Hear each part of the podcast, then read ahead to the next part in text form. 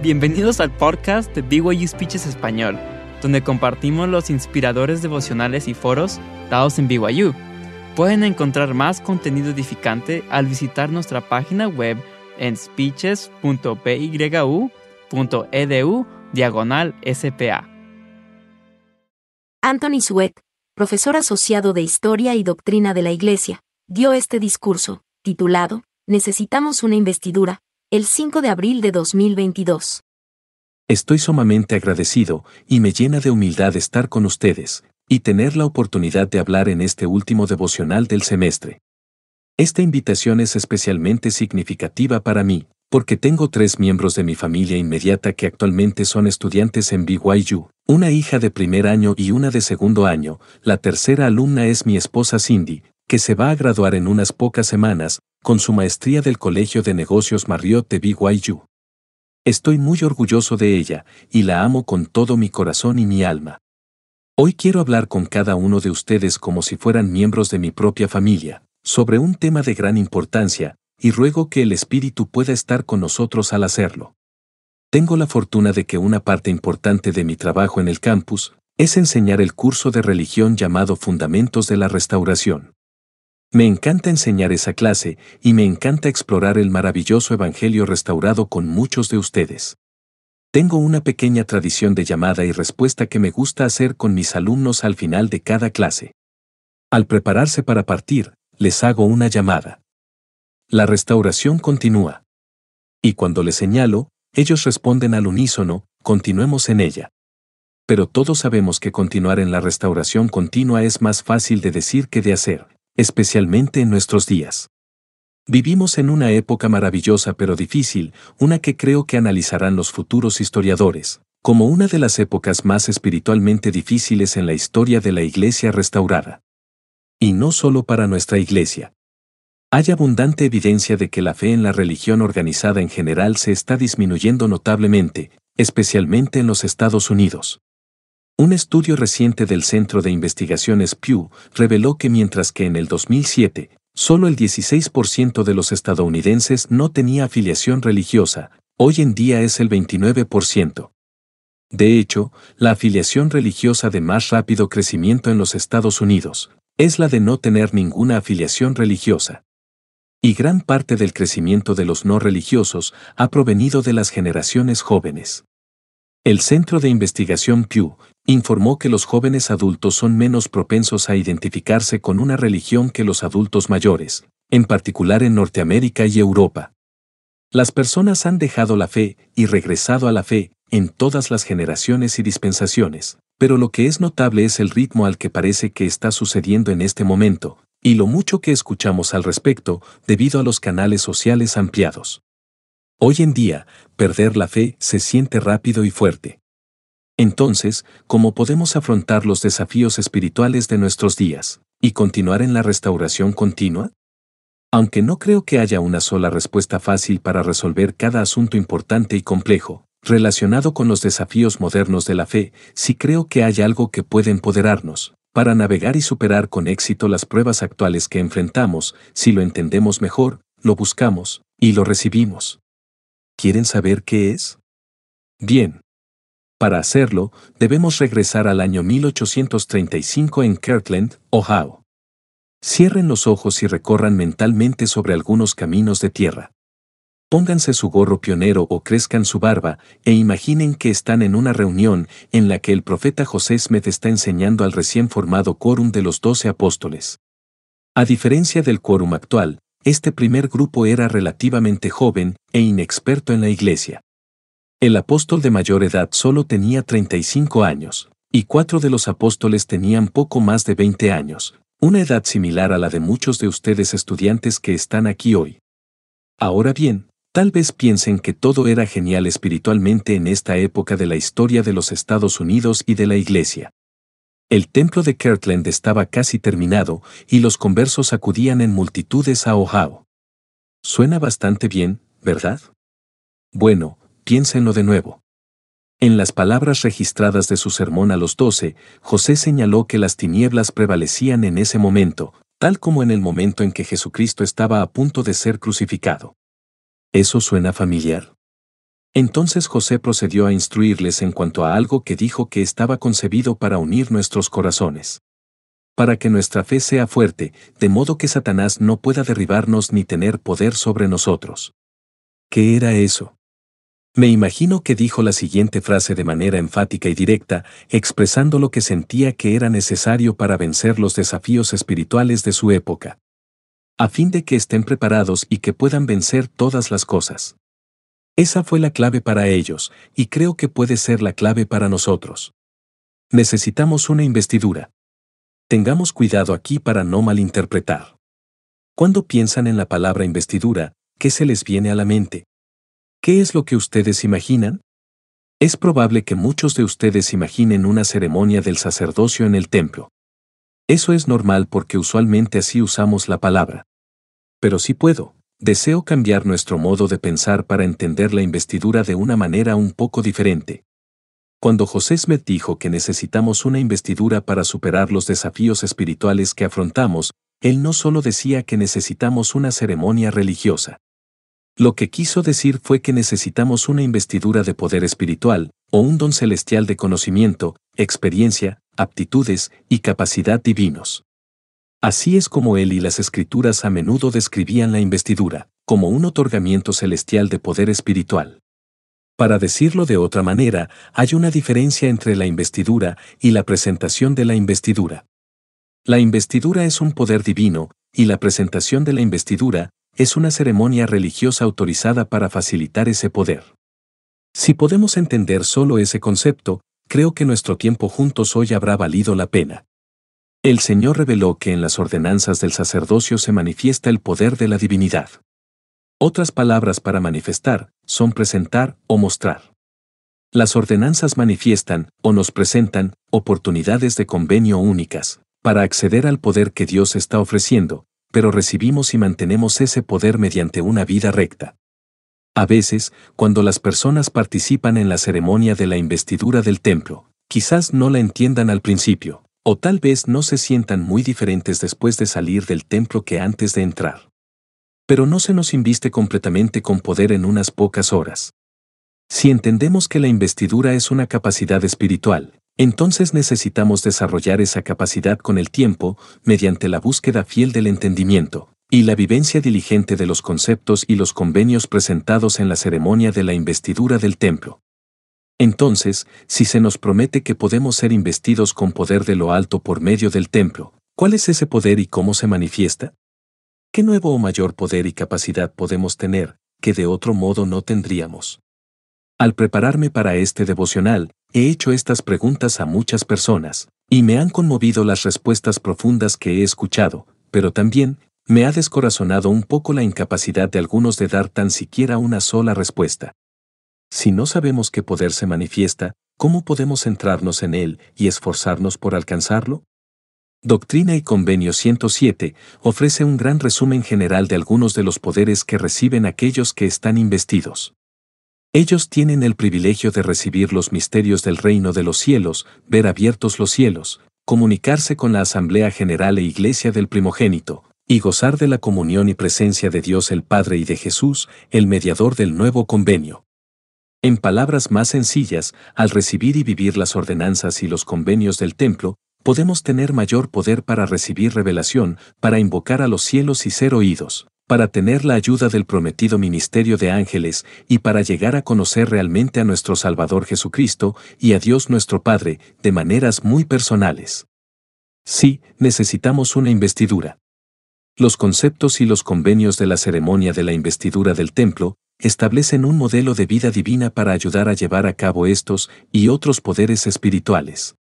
El templo es una escuela de los profetas moderna, en la que entramos en una orden de futuros sacerdotes y sacerdotisas por medio de convenios. Al participar en la ceremonia de la investidura del templo, experimentamos y recreamos un viaje ascendiente simbólico que nos eleva a cada uno de nosotros, como personas caídas, al enseñarnos sobre el gran plan de redención, empoderarnos mediante el conocimiento y los convenios, y finalmente llevarnos a la presencia de Dios, para llegar a ser herederos de la vida eterna. La ceremonia sugiere crecimiento y progreso de gloria a gloria a medida que aumentamos en luz y verdad, y hacemos convenios del sacerdocio para guiarnos en vivir una vida santa. El elder Robert D. Hales, del Quórum de los Doce Apóstoles, enseñó. Establecemos modelos de vida cristiana que comprenden la obediencia, el hacer sacrificios para guardar los mandamientos, amarnos unos a otros, ser castos en pensamiento y hechos, y dar de nosotros mismos para edificar el reino de Dios. Mediante la expiación del Salvador y al seguir estos modelos básicos de fidelidad, recibimos poder de lo alto para afrontar los desafíos de la vida. Necesitamos ese poder divino hoy más que nunca. O, en las palabras más recientes del presidente Russell M. Nelson, al guardar nuestros convenios, Dios nos inviste de su poder. ¿Y cuánto necesitaremos su poder en los días venideros? Para mostrar cómo los principales convenios del templo pueden facilitar el poder espiritual, que tan desesperadamente necesitamos, voy a describir cinco desafíos que podríamos afrontar al continuar en la restauración, y cómo los cinco convenios del templo pueden abordarlos. Estos cinco convenios del templo han sido publicados por la Iglesia en muchos lugares y los líderes de la Iglesia nos animan a entenderlos. Ahora, regresemos al presente. Quítense mentalmente el gorro pionero o afeítense esa barba y veamos cómo esos convenios pueden empoderarnos para hacer frente a algunos de los desafíos que afrontamos hoy en día. Primero, la ley de la obediencia. Vivimos en una época que casi adora la individualidad resaltada por el profundo eslogan filosófico moderno de Oye, tú haz lo tuyo. Somos alimentados a la fuerza día y noche a través de las redes sociales, mercadotecnia masiva y agendas políticas con mensajes bien intencionados, tales como sigue tu propio camino, no dejes que nadie te diga qué hacer, sé independiente y hazlo a tu manera. Estos mensajes autoafirmativos, pero egocéntricos, pueden ser útiles en pequeñas dosis, dada la situación, pero consumidos al ritmo de la sociedad actual, es posible que estemos teniendo una sobredosis de ego. El teólogo cristiano, George MacDonald, llamó la actitud de ser mi propio rey y mi propio súbdito, haciendo cualquier cosa que se me incline a hacer, sin importar de dónde venga la inclinación, uno de los principios del infierno.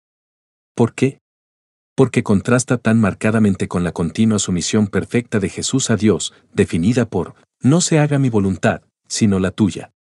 Mientras una frase común y repetida hoy en día podría ser, tú haz lo tuyo. El llamado del convenio que hace Cristo es, sé como yo soy.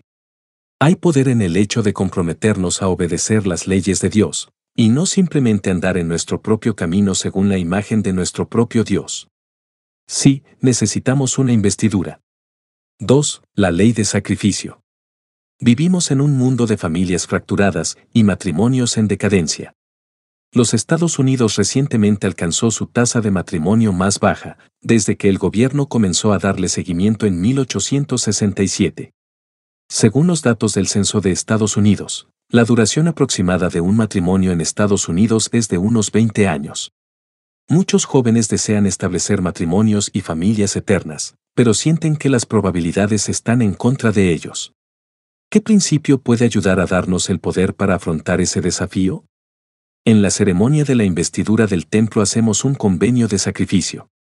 La Iglesia explica públicamente que este convenio significa sacrificarse a fin de apoyar la obra del Señor y arrepentirse con un corazón quebrantado y un espíritu contrito. Qué gran clave para las relaciones. Estoy agradecido, porque tanto a mi esposa como a mí se nos enseñó la importancia del arrepentimiento y del sacrificio. Nos criamos en el mismo lugar y fuimos a las mismas escuelas.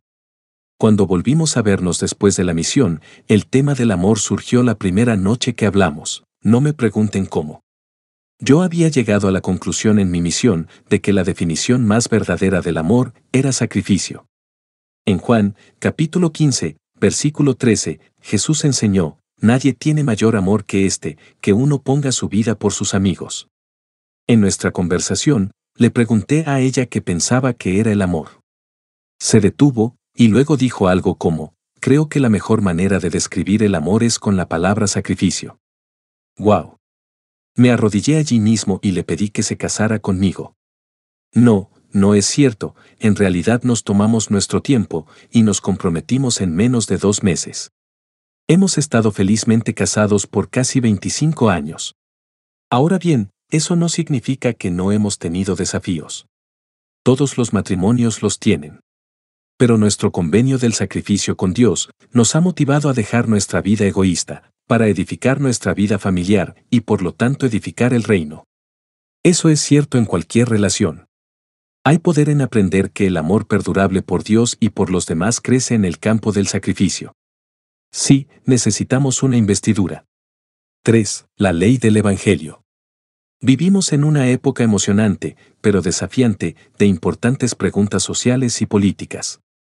Hay muchas voces convincentes, a veces dirigiéndose en diferentes direcciones, cada una de las cuales está igualmente convencida de la virtud de su posición.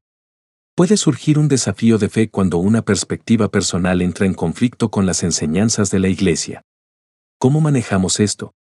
El problema no es si pensamos de manera diferente. Incluso José Smith les dijo a las personas que no debían estar simplemente de acuerdo con todo lo que él decía, explicando que no quería estar para siempre rodeado de burros.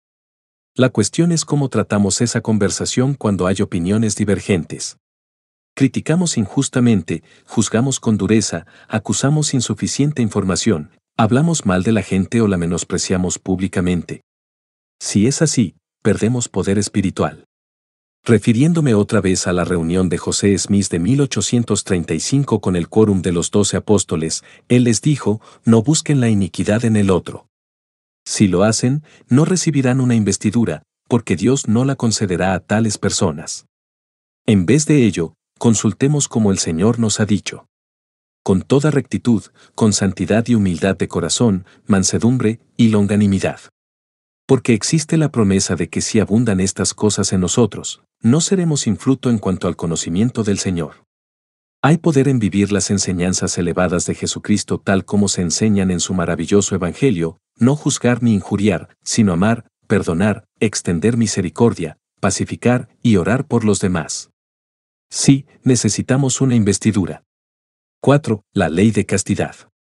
Vivimos en una época de permisividad sexual.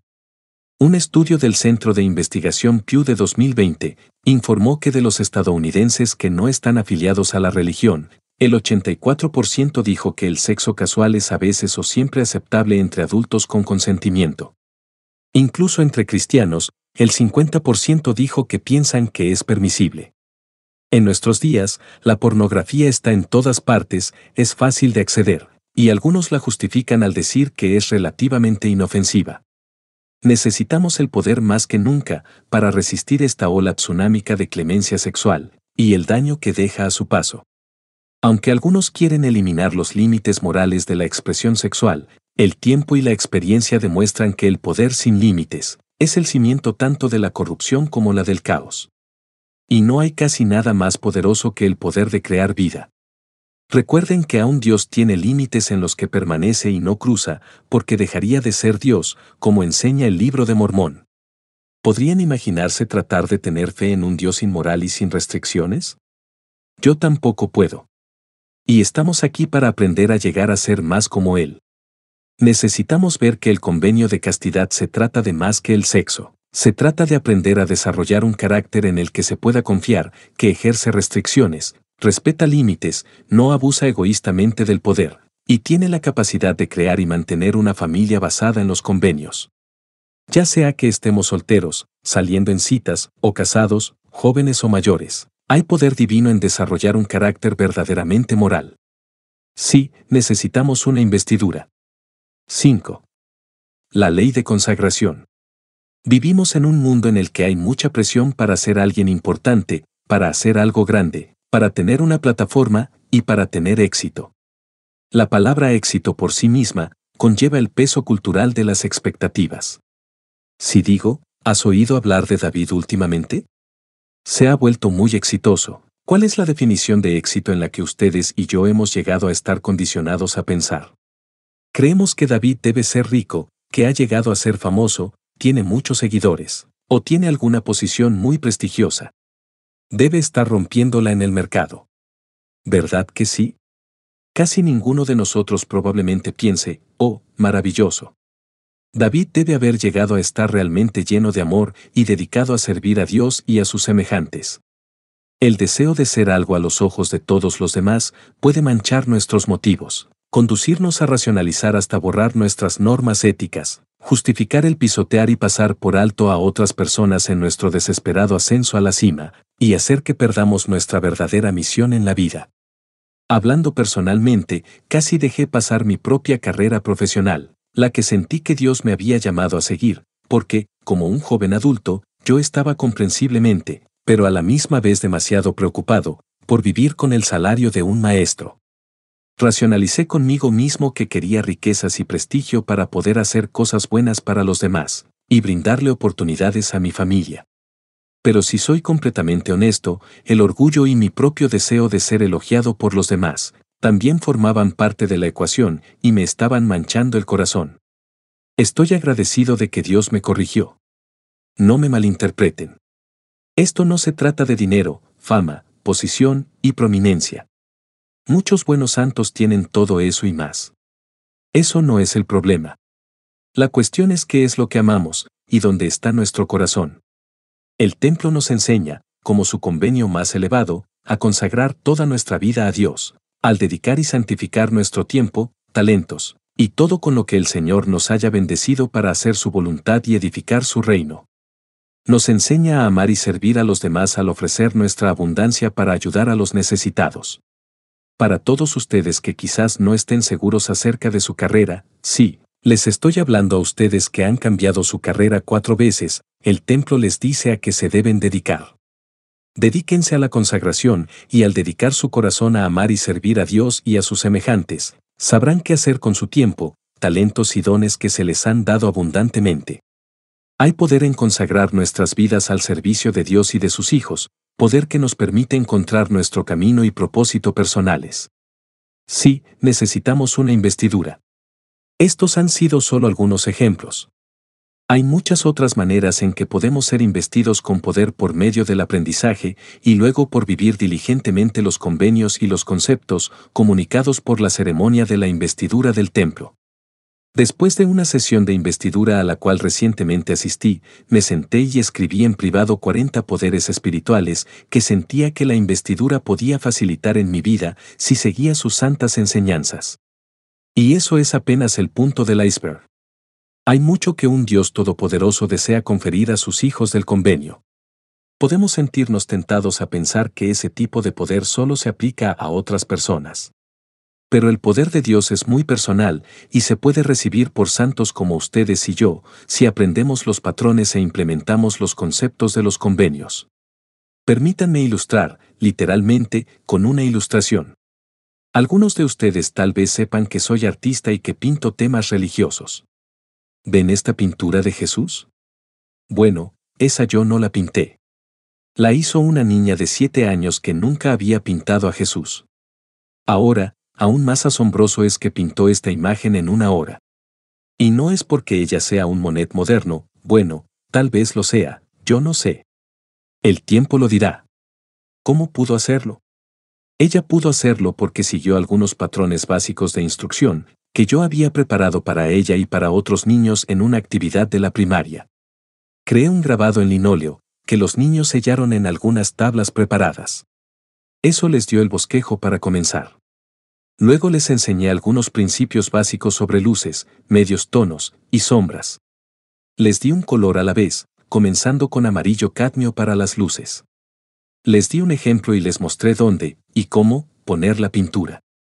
Al principio, estaban un poco nerviosos e incluso confundidos por mi instrucción. Pero ellos siguieron fielmente, poco a poco, pincelada por pincelada. Después, recibieron su tono medio de ocre amarillo, y yo les mostré cómo y dónde pintarlo en el centro de la cara. Luego lo mismo con el color tierra siena tostada para la sombra. Cuando se equivocaron, les cité algunos recordatorios sabios de Bob Ross, tales como, no hay errores, solo accidentes felices, y los ayudé a corregir su curso. Por último, pintamos la camisa blanca y la túnica roja del Salvador, y lo terminamos todo con un color de fondo que contrastara para hacerlo resaltar. Empezaron a entusiasmarse mucho al ver cómo les estaba saliendo. Un niño dijo, Oye, se parece a un Jesús de verdad. Algunos de sus padres no podían creer que sus hijos lo habían hecho ellos mismos. Pero al aprender y seguir los patrones básicos que se les mostraron, todos ellos tuvieron la capacidad de pintar a Jesús. Del mismo modo, Al implementar los santos patrones establecidos en la sagrada ceremonia de la investidura del templo, todos podemos desarrollar el poder y la capacidad de llegar a ser como Jesús. En pinceladas sucesivas de convenios y conceptos, la investidura del templo nos presenta a Cristo, y nos muestra cómo seguirlo. Es posible que al principio estemos confundidos, pero al ser fieles, con entusiasmo comenzamos a verlo a Él en todos los aspectos y convenios del templo. Quien ha sido más obediente a Dios, ha sacrificado más, ha vivido una vida más santa, y ha sido más casto y consagrado que Jesús. Al vivir las enseñanzas del templo, poco a poco comenzamos a reconocer algo que se parece a un Jesús de verdad, en nosotros mismos. Sí, necesitamos una investidura. Aunque estos niños de la primaria pudieron seguir un patrón sencillo de instrucción para producir una imagen de Jesús, solo llegarán a ser grandes artistas si continúan aprendiendo los conceptos del arte y practicándolos repetidamente con el tiempo. El poder y la capacidad no vienen con una sola clase. Desearíamos que fuera así, pero simplemente no es posible. Debemos constantemente poner el esfuerzo. Llegar a ser investidos con poder divino es un poco como pasar por un programa o título universitario. El hecho de que hayamos sido aceptados no nos hace instruidos. La educación llega lentamente, incluso dolorosamente, especialmente cuando todo se debe entregar al mismo tiempo alrededor de los exámenes finales. ¿Verdad que sí? Rara vez el aprendizaje llega dramáticamente o todo a la vez. La mayor parte viene casi imperceptiblemente con el tiempo. La matrícula de los estudios se paga por perseverancia. Sin embargo, gracias a la diligencia dedicada, aquellos que se están preparando para graduarse en unas pocas semanas han desarrollado más poder y capacidad en sus respectivas vidas y campos de estudio, que tenían hace unos años cuando felizmente postearon hashtag BYUBound. En la escuela de los profetas del Señor, es decir, el templo, crecemos de manera similar y gradual en poder y capacidad a medida que, con el tiempo, aprendemos e implementamos diligentemente los santos convenios y conceptos. Es posible que ustedes y yo no entendamos algunas tareas. El libro de la escuela del templo a menudo requiere leerlo repetidamente para entender el significado. Pero el currículo del maestro de maestros es muy claro. Este, el profesor más santo, tiene horas de oficina abiertas todos los días y él está más que feliz de revisar sus calificaciones mientras hacen sus tareas una y otra vez hasta entenderlas. Él cree en dominar lo que uno aprende y su semestre nunca termina. Pero dejen de saltarse o dormir durante su clase y no se atrevan a abandonarla porque piensan que es demasiado difícil o confuso o que no es para ustedes. Vayan a su clase una y otra vez y permitan que Él les enseñe. Al hacerlo, llegarán a ver que están aprendiendo, creciendo y llegando a ser investidos con más poder y capacidad divinos. Sí, necesitamos una investidura. Así que, mis queridos amigos, la restauración continúa. Tomen la decisión hoy mismo de que continuarán en ella. Necesitarán una investidura de poder espiritual y capacidad para hacerlo. La ceremonia de la investidura del templo comunica los conceptos y los convenios para facilitar ese mayor poder. Así como los niños aprendieron a seguir patrones mientras pintaban a Cristo, adoren en el templo y aprendan los patrones y el proceso para llegar a ser más como Jesús. Cuando salgan del templo, sean alumnos diligentes y hagan un esfuerzo consciente en practicar esos convenios y conceptos en la vida cotidiana. Hagan el trabajo, practiquen, empiecen de nuevo, reajusten, aumenten su precisión y nunca se den por vencidos. Dios no pierde la fe en ustedes. No pierdan la fe en Él. Al actuar con fe, Dios promete verdaderamente investirnos con su poder, sí, con el poder necesario para vencer los desafíos espirituales de nuestros días, a fin de poder entrar en la presencia de Dios y recibir la plenitud de las bendiciones de la exaltación. Vayamos adelante y recibamos realmente nuestra investidura, sí, nuestra investidura de mayor poder espiritual. ¿Están dispuestos y listos para hacerlo, y así continuar en la restauración continua? Si lo están, ¿recuerdan cómo concluyo cada clase? Concluyamos este devocional de la misma manera. La restauración continúa. Continuemos en ella. Invito a todos nosotros a hacerlo, mediante la investidura de poder del templo y en el sagrado nombre de nuestro Señor y Salvador, Jesús el Cristo. Amén. Acaban de escuchar el podcast de BYU Speeches Español. presentado por BYU Speeches. Visiten nuestra página web en speeches.pyu.edu diagonal SPA para más información. Gracias por aprender con nosotros, por el estudio y por la fe.